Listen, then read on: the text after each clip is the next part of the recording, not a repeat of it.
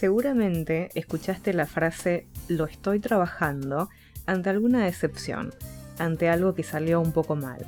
Es una frase hecha que suele pronunciarse cuando se elige alguna conducta, una respuesta ante un estímulo, que no nos hace sentir orgullosos, sino más bien molestos.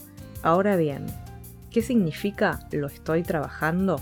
Muchas veces se dice estar trabajando en alguna actitud cuando en realidad solo se la está observando.